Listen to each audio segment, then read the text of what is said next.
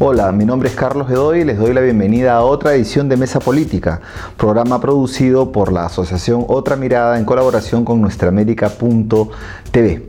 El día de hoy vamos a tocar un tema que siempre es polémico, que constituye la parte más política de la economía y que se refiere a los tributos, que se refiere a la justicia fiscal que hay distintas posturas, hay unos que no quieren pagar impuestos porque eso va contra la inversión, hay otros que señalan que más bien esa es la fuente de corregir todas las desigualdades existentes y en un eh, contexto especial como la pandemia, como que todavía vivimos, este tema se hace central. Para ello eh, tenemos a una experta con nosotros, que es eh, Susana Ruiz, la economista Susana Ruiz, que es coordinadora de justicia fiscal en, para Oxfam Internacional. Bienvenida Susana, qué, gusto. Muchas gracias por la invitación, Carlos, y un gusto para mí estar aquí. No, el gusto es nuestro porque tú realmente eh, recorres el mundo y conoces todas las realidades fiscales, estás metida en el debate global, en los debates regionales de este tema que no solamente pues involucra al ciudadano a la ciudadana que recibe o no un servicio del Estado, sino también tiene que ver con los poderes eh, reales, con los que mandan, ¿no? con eh, las eh, grandes empresas, con las grandes transnacionales, que además están presentes las mismas en casi todos los países y que desarrollan ¿no? una eh, planificación tributaria, siempre tratando de pagar menos impuestos. Y eso quiere decir menos dinero para los presupuestos públicos y menos, por lo tanto, eh, recursos disponibles para salud, educación, vivienda, pensiones, etcétera, ¿no? en, un momento además tan complejo.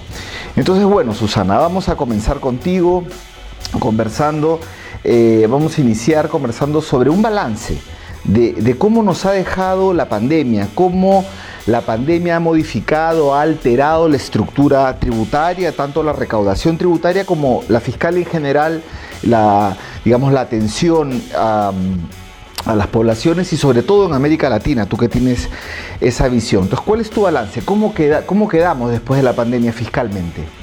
La verdad es que los países de América Latina en particular entraron ya muy debilitados fiscalmente a la pandemia y eso ha condicionado la capacidad de reacción, la capacidad de poder tener más recursos públicos para invertir en esas políticas fiscales, en esas políticas de protección social de choque en un momento tan inesperado como los confinamientos, los cierres, etcétera. Pero luego también la pandemia, las, las medidas que se pusieron en marcha, aunque fueran algo más importantes que en otras eh, crisis anteriores, han sido insuficientes y sobre todo se cortaron muy rápidamente. Estaban pensadas más para una pandemia, para una crisis corta y lo que nos encontramos fue una pandemia muy larga, mucho más larga, mucho más difícil, que ha tenido como un efecto de tsunami también en muchos países y al final, cuando ya empezamos a ver el final un poco del túnel, nos llega esta crisis eh, de inflación y hace que sea una especie de tormenta perfecta fiscalmente para los países. Entraron debilitados, la pandemia fue un agujero todavía mucho más importante que debilitó las arcas públicas, que ha generado mucha más deuda pública, que ha condicionado el ahorro futuro de la mayor parte de los países.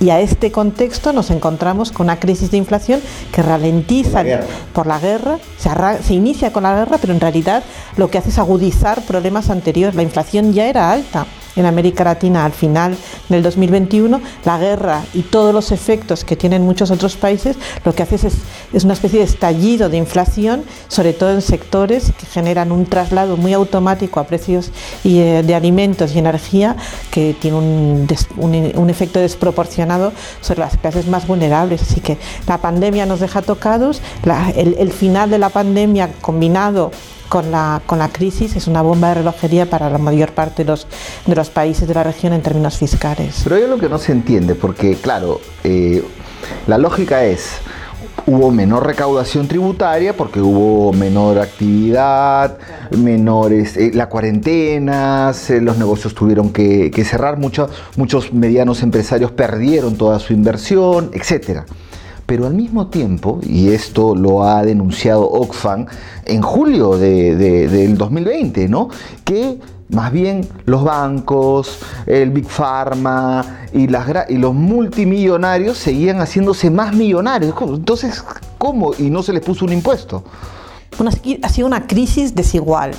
Eh, ha sido una crisis que ha golpeado muy duramente a sectores más pequeños y más tradicionales de actividad que se han visto obligados a cerrar por los parones, los confinamientos o por ese crecimiento tan, tan debilitado, pero ha sido una crisis que al mismo tiempo ha permitido el ultraenriquecimiento muy rápidamente de algunos sectores como el farmacéutico, como el financiero o como las plataformas digitales, porque mientras eh, los sectores tradicionales han estado obligados a cerrar, muchos de esas eh, empresas, grandes corporaciones han seguido multiplicando su negocio a costa de los estados o a costa del cierre del colmado de las tiendas pequeñitas frente a las grandes plataformas digitales que han multiplicado por cinco su actividad durante este periodo de tiempo. no se les logra cobrar bien. Bueno, en esa, claro, es decir, para estas grandes corporaciones nos encontramos con dos problemas al mismo tiempo. Por un lado, que son grandes estructuras que normalmente han sido diseñadas ya para pagar menos de lo que que debería, les correspondería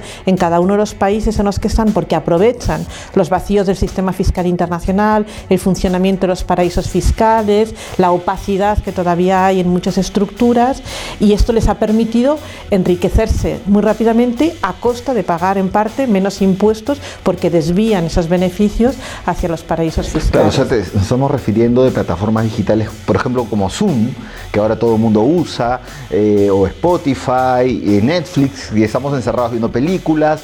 Entonces, que no se les termina de cobrar los impuestos. Pero además tenemos también grandes eh, farmacéuticas, Moderna tiene su sede, por ejemplo, en Delaware, en un paraíso fiscal. Las grandes farmacéuticas que han crecido alrededor de la, de la vacuna también, o que han multiplicado su actividad con recursos públicos, lo que han hecho es pagar menos de lo que les correspondía, porque parte de esos beneficios están en paraísos fiscales. Es decir, han forzado precios altos, han utilizado los recursos públicos para desarrollar muy rápidamente esa innovación y luego además gran parte de los beneficios siguen paralizados o bloqueados en paraísos eh, fiscales. Claro, vamos a entrar a todos esos temas, sobre todo de la estructura fiscal, este, porque de, paraísos fiscales, porque tenemos pues este, unas características nuevas que tú hablas y que la pandemia ha exacerbado, como todo lo que es la economía digital, pero siempre se dice que tenemos una, una arquitectura institucional tributaria del siglo XX de inicios, ¿no? Como si todo fuera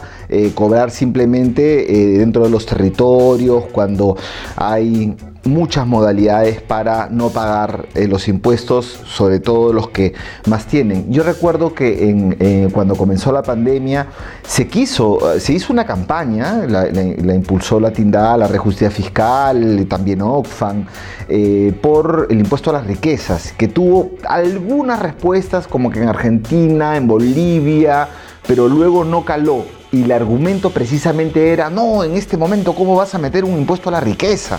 ¿No? Pero la riqueza, el ritmo de acumulación es, este, en palabras de Rita Segato, la palabra desigualdad ya no alcanza, sino ya habla de dueñidad, de señorío. ¿No? Entonces... Eh, la riqueza de los ultra ricos del planeta, de los que tienen patrimonios por encima de los mil millones, se ha, crecido más en estos últimos 18 meses de lo que ha crecido en los últimos 23 años. Es decir, en los dos años de pandemia, el crecimiento de la riqueza de los ultra ricos ha explotado. ¿Y en América Latina? Y en América Latina también. Lo que nos encontramos, es decir, la riqueza, tenemos 23 nuevos mil millonarios, es decir, personas, 23 personas que tienen patrimonios por encima de los mil millones de dólares durante la pandemia, desde el principio de la pandemia, ah, y hemos visto cómo la riqueza de los ultra ricos ha ido creciendo a tal velocidad que aumentaba en 5 millones de dólares diario, por, por hora, perdona, son 124 millones de dólares al día para la riqueza de estos ultra ricos, cuando la mayor parte de la población ha perdido mucho los recursos que tenía de los ahorros. Aquí en América Latina. Aquí en América Latina. Que, tenemos el, que hemos aportado el 30% de los muertos a la pandemia. Exacto, es decir, mientras América Latina está por, esas dificultades y esos, ese impacto tan fuerte de la pandemia, lo que hemos visto es que es una de las regiones en las que más ha crecido esta riqueza. Curiosamente, los países, curiosamente no, donde más ha crecido proporcionalmente la riqueza de los ultrarricos, Chile, Brasil y México, son países donde no hay impuestos al patrimonio neto. Es decir, no solamente el hecho de que hayan concentrado más riqueza, sino que lo concentran en los países, además, donde hay una tributación de la riqueza prácticamente inexistente. No hay prácticamente más que tres países que tienen impuestos al patrimonio neto. Los tipos... Uh, que son Argentina, Uruguay Colombia. Colombia, pero creo que Colombia está a punto de vencer, no lo han renovado. Tienen que ver, esperamos también que con, la, con el nuevo gobierno, una de las cosas que están anunciando es que tienen que renovar, rediseñar y hacer más eficiente el impuesto al patrimonio. Vamos a entrar en ese tema, pero antes de eso yo quiero una mirada tuya general de cómo fueron las respuestas de, o sea, tú cómo evalúas las respuestas de los distintos países en términos fiscales, tanto de, de la parte tributaria como la parte del gasto, en, pandemia? ¿Y cuáles ejemplos, por ejemplo? ¿no? la mayor parte de los países de la región, eh, la respuesta fue en términos de paquetes fiscales, pero paquetes fiscales, inyecciones de recursos públicos para ayudar a contener el impacto en los hogares más vulnerables o en el empleo, para proteger en la, en la mayor medida. Pero no ha habido realmente reformas tributarias. Lo que se han hecho es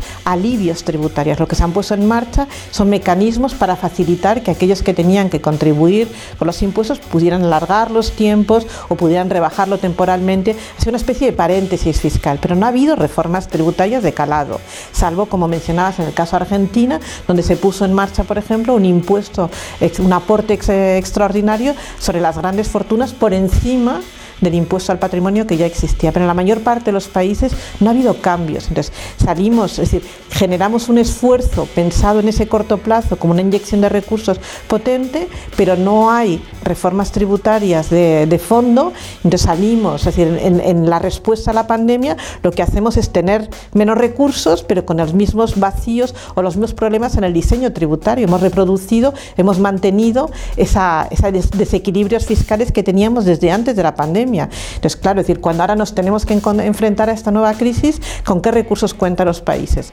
Endeudarse es mucho más complicado y es mucho más caro en este contexto. Reformas tributarias, veremos ahora si los nuevos países donde hay un cambio de dirección se atreven o cómo la hacen, pero en los demás países no ha habido la voluntad suficiente para poner en marcha esas reformas tributarias. Bueno, es un consenso, digamos, a nivel académico, a nivel del activismo global, a nivel de las del periodismo económico que trabaja seriamente estos temas que sin reforma tributaria no podemos avanzar. Y en las últimas, eh, los últimos meses, las últimas semanas, hemos observado y hemos tomado nota de algunas modificaciones. Tú eres española, eh, vasca, ¿no? Eh, española y en España hace algunas semanas se ha presentado una propuesta a nivel legislativo por el gobierno para hacer unas modificaciones tributarias. En Chile se ha, también se ha, se ha, desarrollado una reforma tributaria. Eh, en Perú casi, casi, pero se perdió la oportunidad, lamentablemente, en un supuesto gobierno de cambio, que de cambio ya no tiene nada, sino más bien ahora es un gobierno de la contrarreforma. Y cuando estuvo el ministro Franque, más bien hubo la oportunidad de, hacerlo con una propuesta modesta, pero que era un primer inicio. Entonces, quiero tu opinión primero sobre eh, qué ha pasado en España y si eso puede ser un modelo replicable para América Latina, tu valoración sobre la modificación en Chile y bueno, un poquito también sobre el Perú. Bueno, en España durante desde el principio de la pandemia no ha habido una respuesta tributaria muy generalizada.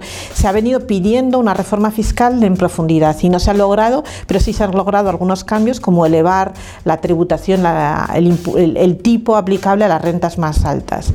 Pero los cambios más importantes están viniendo en estos momentos. Hace unas semanas, como decías, lo que se ha presentado es dos proposiciones de ley para aplicar dos impuestos a lo que en España se llama los beneficios caídos del, del en Argentina se llama la renta inesperada, son impuestos que en general... Son las sobreganancias. Aquí, exacto, aquí son, son impuestos que están pensados para agravar las sobreganancias excepcionales de determinadas empresas en un contexto que en general es un contexto de crisis para, el mayor, para la mayor parte de la ciudadanía.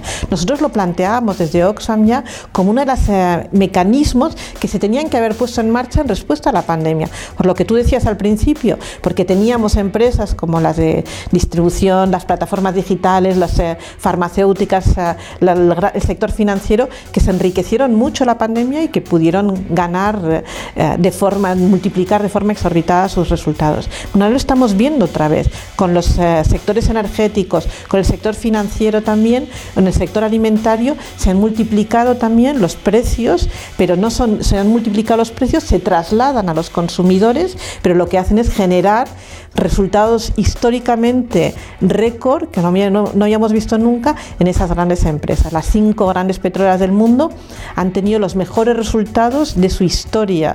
Lo estamos viendo también cómo se multiplican los precios en el sector alimentario. Entonces, es absolutamente injusto que algunas de estas empresas tengan resultados récord, mientras el conjunto de la ciudadanía tiene que pagar un coste adicional que supone un empeoramiento de las condiciones de vida de la mayor parte de los trabajadores. Entonces, ¿qué es lo que se está planteando? Si se producen esas sobreganancias, si no hay mecanismos suficientes de control de topaje de los precios, entonces al menos lo que vamos a hacer es grabar esa renta adicional que se está generando para poder tener recursos y reinvertirlos la mayor parte de la población que está para mitigar ese efecto de la crisis de, coste de vida, de la inflación. Ahora, entiendo esto lo ha presentado el PSOE, el partido y Podemos, que son la coalición de gobierno, y que parece que la correlación de fuerza va a permitir que se apruebe, ¿no? de momento al menos es una inicia, son dos iniciativas de ley presentadas por la coalición de gobierno, por los dos partidos principales, eh, que ahora tendrán que negociar con otras fuerzas del, arco parlamentario para ver qué, apoyos tienen.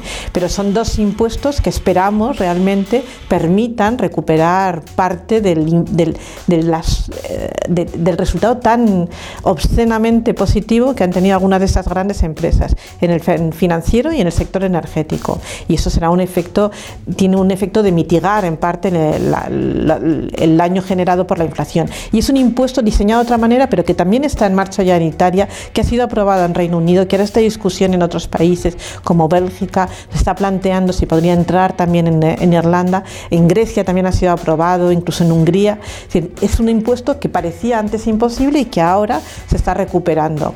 Mira, qué importante, ¿no? Un impuesto a las sobreganancias, un, un impuesto al, eh, como ustedes le llaman, ¿cómo le llamaban? A los beneficios caídos del cielo. Los, beneficios caídos del cielo. O sea, eso, eso hace referencia a que el inversionista no tiene que poner un sol más, un dólar más, no tiene que innovar en nada, no tiene que innovar en tecnología, no tiene que pedir crédito, no tiene que, o sea, no tiene que hacer nada. Simplemente con lo mismo de inversión que tenía de determinada tasa de ganancia, luego por cuestiones en las que nada tiene que ver él, le cae cantidad de plata y eso no se graba.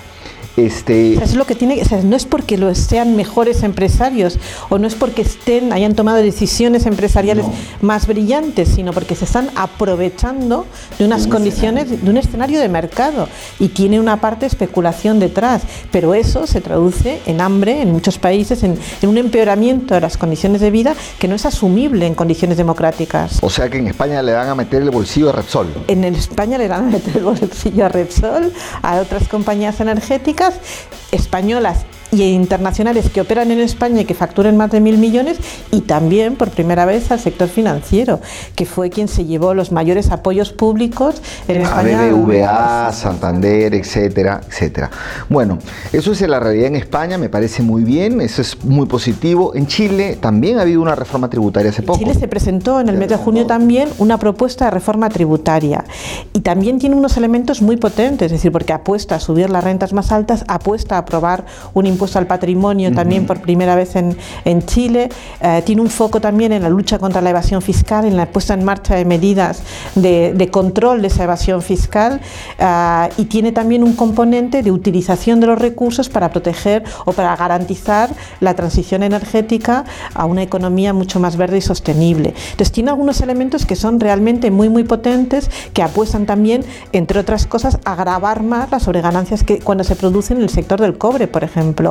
Entonces, diseñado de otra manera, porque en el caso de Chile es el, objetivo es que sea permanente, pero el gobierno chileno incorpora entre esas medidas la posibilidad de capturar mejor las sobreganancias que se produce en un sector estratégico como la exportación de, de cobre cuando se da. ¿Y, este, ¿Y cómo ves la correlación de fuerza ahí?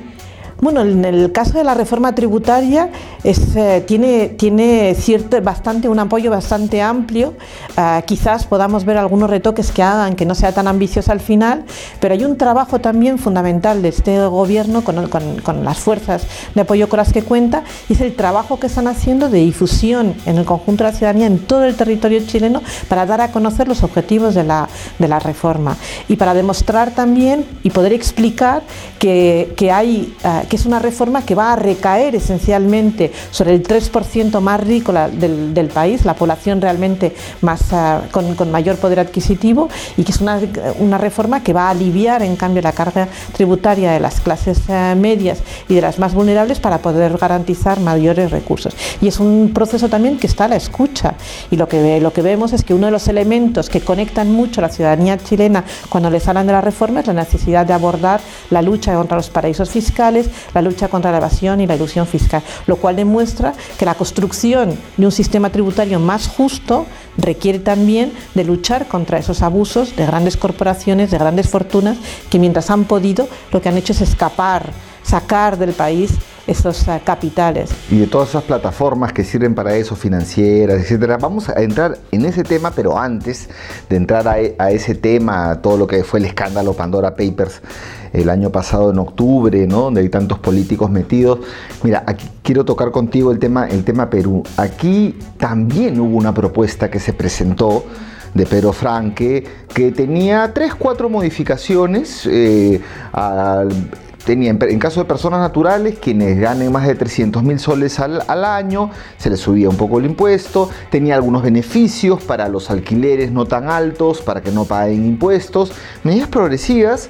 Eh, tenían también, y sobre todo, el tema de las sobreganancias mineras. Ya este, tenía la, no sé si es el mejor marketing, pero tenían hasta la bendición del Fondo Monetario Internacional.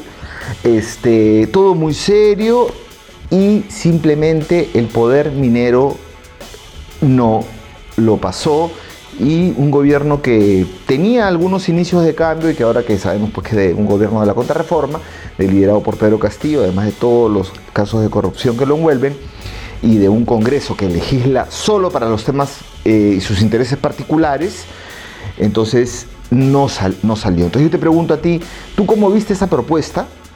Y bueno, eh, no sé si también evalúas que es una oportunidad perdida en el caso peruano yo eh, veíamos esta propuesta con mucho interés y con muchas expectativas también porque era la primera oportunidad en muchas décadas en el caso del Perú de recuperar algunos de los vacíos o de los retrasos históricos que había. Es esa parte de, de, diseño en el sector eh, minero era muy importante. También hablaba de elementos de grabar la economía digital. En realidad había identificado bien algunos ámbitos que eran de mayor urgencia.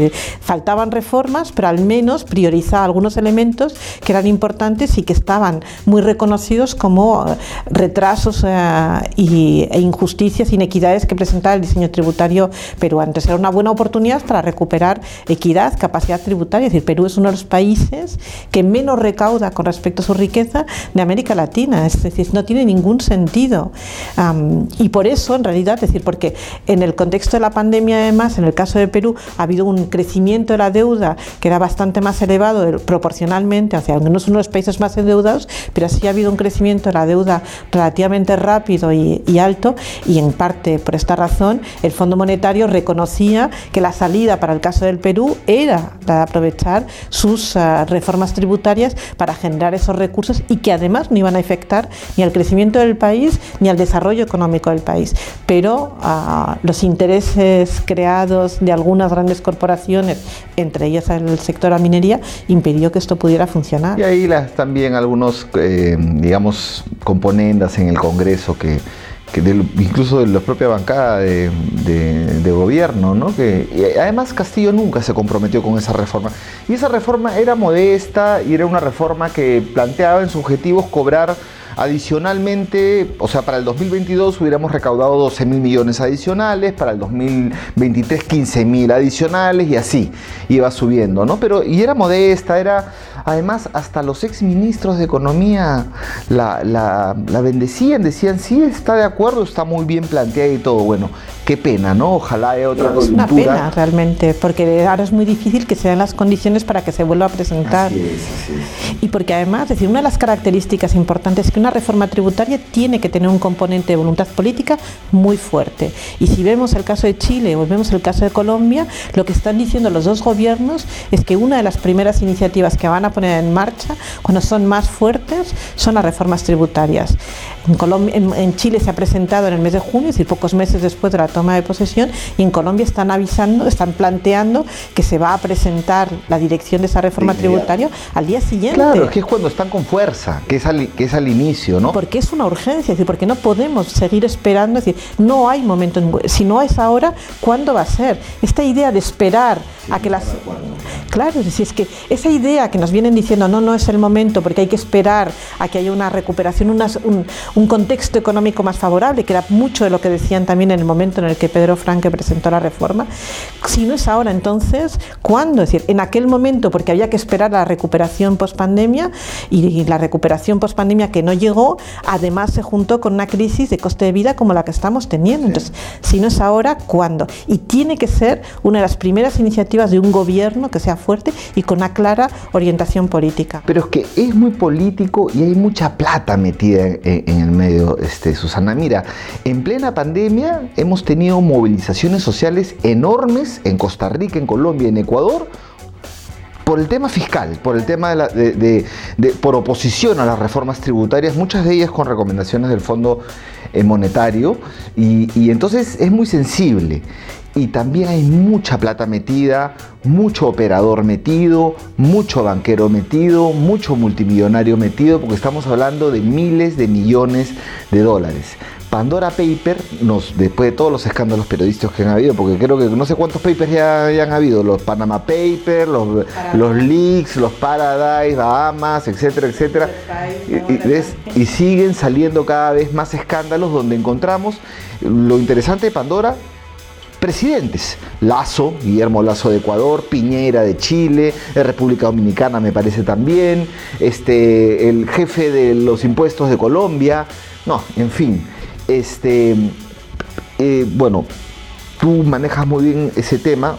Eso no tiene que ver con reforma tributaria, eso tiene que ver con... Bueno, tiene que ver en parte con la reforma tributaria. global, ¿no? Bueno, global y nacional. Es decir, como país puedes poner en marcha mecanismos de antievasión fiscal más fuertes de los que hay ahora y como país y como región podríamos haber elegido también participar en las discusiones globales con una mayor coherencia y una mayor defensa de los intereses de la región. Pero ese tema no se toca, Susana. Eh, por ejemplo, CELAC el año pasado, la sexta cumbre, muy bonito, todo, relanzamos, vienen los gobiernos eh, de progresistas, ponen los derechos especiales de giro, hasta la agencia espacial, pero lo fiscal no lo tocan.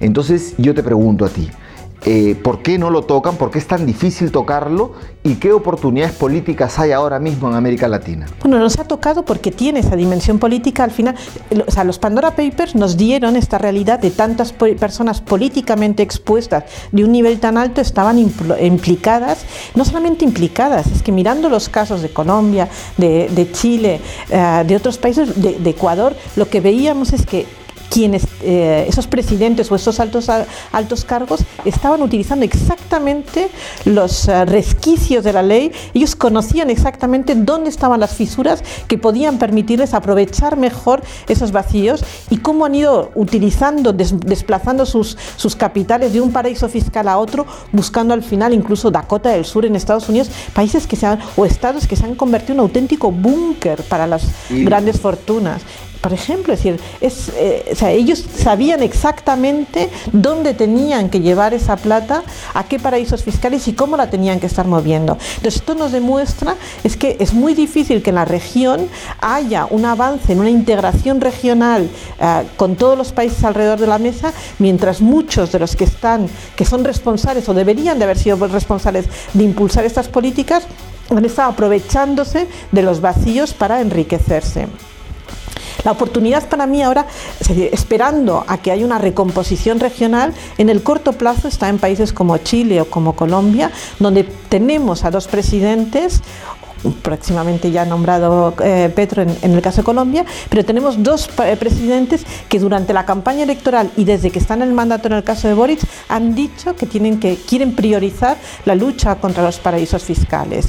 Y lo han dicho además desde la necesidad de generar una coordinación entre los países de la región. No hay ni un solo espacio de coordinación de políticas tributarias en la región. Hay espacios técnicos que además muchas veces están coordinados por la OCDE y por organismos internacionales, pero no hay un espacio técnico, eh, no hay un espacio político realmente donde se converse, donde se aclare, donde se marque la dirección de las reformas tributarias que serían necesarias para la región, donde se pongan de acuerdo sobre qué tipo de negociaciones tendrían que estar teniendo o cómo participar en esos espacios globales y no se está avanzando en cosas concretas de lucha contra los paraísos fiscales dentro de la región que supondrían un cambio muy importante. Entonces, quizás ahora con Chile y con Colombia, lo que esperamos desde las organizaciones de la sociedad civil es que estos dos países den un paso adelante y hagan realidad ese que han estado diciendo y anunciando de que es el momento de una coordinación regional. O sea, la propuesta es que Boric y Petro lideren a nivel regional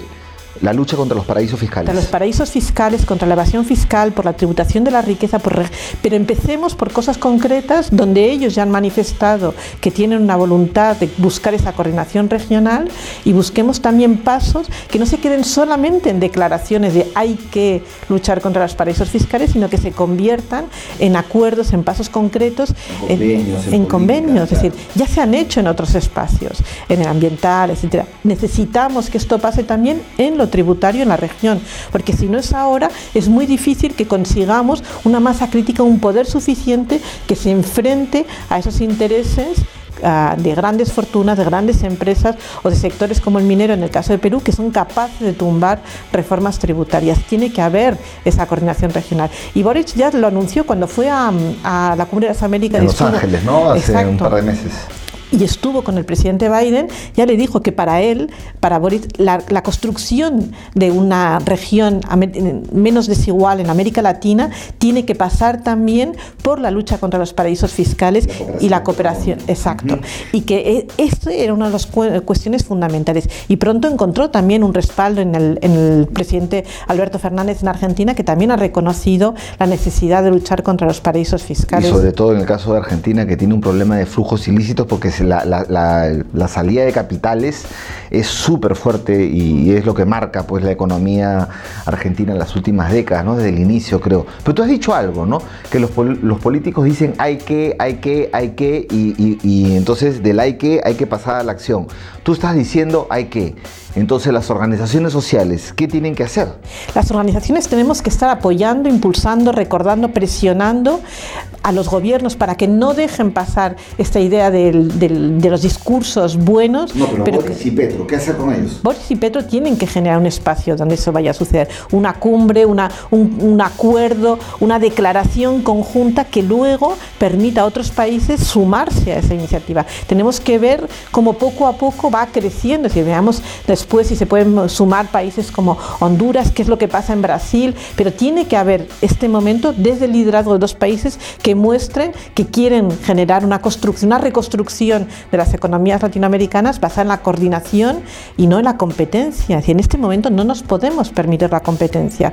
Cuando hay tantos problemas con los fertilizantes, con los movimientos de mercancía, con el coste de la energía, necesitamos coordinación, necesitamos consenso, pero no solamente con esas grandes declaraciones, sino que se pongan por escrito, que se genere una hoja de ruta y que se convierta en un planes concretos de cambio. Y mira cómo nos agarró la pandemia, Pelean, arranchándonos las vacunas. Claro, pero no puede ser, es decir, no podemos, decir, no podemos reproducir esos mismos errores. Si no hemos conseguido ponernos de acuerdo para la vacuna, pongámonos de acuerdo ahora sobre cómo, sobre qué dirección tienen que tomar esas reformas tributarias. Y si América Latina con estos gobiernos plantea reformas tributarias más progresivas, tiene que ser un modelo a otros países que entiendan que es posible y que genere ese efecto de arrastre y que desde, desde pilares concretos de cambio luego vayamos ampliando y tengamos por fin ese espacio de concertación en política tributaria en la región que hasta ahora no hemos tenido y del que se han aprovechado sobre todo las mayores fortunas.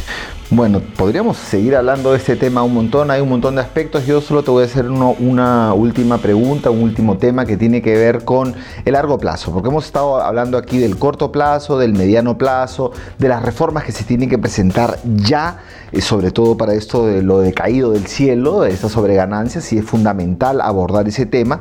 Pero también hay otras cosas que son más de largo aliento y que se necesitan y tiene que ver, por ejemplo, con la arquitectura tributaria internacional. O sea, ¿cómo es posible que si el animal es global, el animal es global, es las, transnacionales están en todos nuestros países, o sea, Telefónica de España, Repsol, están casi en toda América Latina, o las transnacionales norteamericanas, o las propias translatinas, están en todos lados, y no hay un ente regulador global del tema. O sea, tenemos una OMC para el comercio, tenemos una Organización Mundial de la Salud, eh, tenemos un Fondo Monetario Internacional, tenemos los acuerdos de Basilea, si, si quieres, para el tema de, de las bancas centrales, pero para el tema tributación, que es un tema también súper global, que tiene ahora la economía digital, no hay un cazador global. ¿No? Si tienes el animal global, vamos a ponerlo en esos términos, no tienes un cazador global. Y este cazador global se ha hablado mucho, ¿no? Está lo que era el Tax Body o su partida de nacimiento, que es una convención eh, de Naciones Unidas. Este, bueno, en fin, el largo plazo, Susana. Bueno, lo que hemos visto es lo que tú dices, que es un animal global al que no se le han puesto trampas globales, sino que se han se ha pensado que poniendo unos eh, cordelitos ahí en, la, en las fronteras podíamos evitar que... que... los animalistas. No, no, pero en realidad lo que hemos hecho es no buscar, asumir que es, un, que es un problema global, pero poner solamente parches para evitarlo. Y el agua ha salido a gran, con gran caudal por esos parches y, y, sigue inundando y es un coste que se, que, que, se sigue generando para la mayor parte de los países. Entonces, el esfuerzo se hizo o, los planes de concertación se crearon dentro del marco de la OCDE, pero la lógica de funcionamiento de la OCDE ha sido la de responder a intereses de algunas grandes economías por encima de los intereses de los países de la región. Entonces, el funcionamiento de la arquitectura fiscal internacional hasta ahora está sesgada desde su nacimiento hacia los intereses de los países que han dominado esas agendas. Entonces, necesitamos plantear, decir, si el problema es que tenemos reglas injustas, necesitamos un espacio, una mesa alrededor de la cual se sienten con mayor poder, es decir, no solamente con presencia, sino con poder de negociación, todos los países con capacidad de influir en las mismas condiciones en el diseño de esas reglas. Esto es lo que sería un organismo fiscal internacional o la articulación alrededor de una convención que te se dé en Naciones Unidas donde hay un, hay un poder o una, una correlación de fuerzas que responda más a la transparencia y a la participación más equitativa que dominada por otros organismos internacionales. la cuestión es que si en el, si en el marco de la OCDE no hemos tenido eh, una correlación de fuerzas suficientes, si los resultados que se dan no son suficientes para reconocer las necesidades de los países de América Latina ni de otros países en desarrollo, la cuestión es hay que buscar otra mesa. Pero no podemos solamente pensar tampoco inocentemente que desplazando el problema de una mesa a otro la estamos resolviendo. Es decir, hay que pensarlo también. demora, ¿no? Demora, pero hay que conseguir que esa nueva mesa sea una mesa que realmente plural pero en la que los países lleguen con esa voluntad de cerrar estos, de generar esa coordinación y ese consenso para alcanzar esos visto que, por ejemplo, la, Alianza Global por Justicia Fiscal, Eurodat, han hecho un llamado hace un poco, poco hace unos meses, ¿no? Para y avanzar en la convención y tener esas discusiones globales. De hecho, porque también los ministros de finanzas de América, de, África, se juntaron y han, han hecho este llamado, es decir, planteando que si los resultados no eran suficientes para ellos, había que buscar un espacio nuevo, una convención de Naciones Unidas. Pero ese, esa concertación de los ministros no existe en América Latina. Entonces, no, ni siquiera es tan evidente que un ministro llame a otro ministro para decir vamos juntos a generar ese esfuerzo. Ah, ni hablar, ni en la mejor época de UNASUR era eso posible. Nunca quisieron poner un subgrupo de trabajo de fiscal. hace que sea tan difícil tener una voz latinoamericana pues. potente en esos espacios. Hay muchos intereses y muchas cosas de las cuales seguiremos hablando.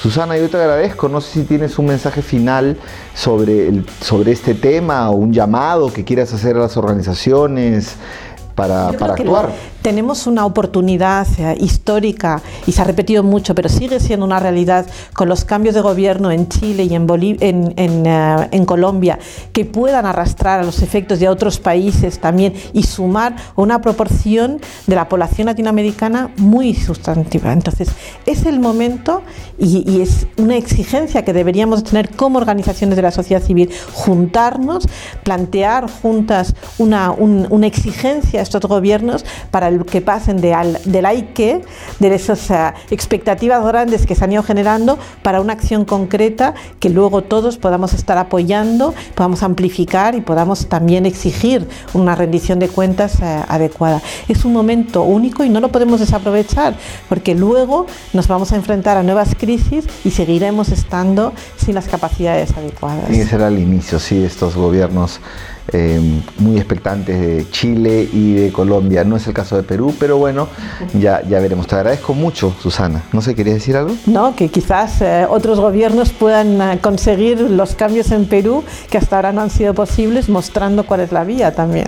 Así es. Bueno, en fin, muchas gracias Susana y con ustedes amigos y amigas será hasta otra edición de Mesa Política y los invito, las invito a entrar al portal de otramirada.pe para encontrar esta entrevista, muchas más y mucha más información. Gracias.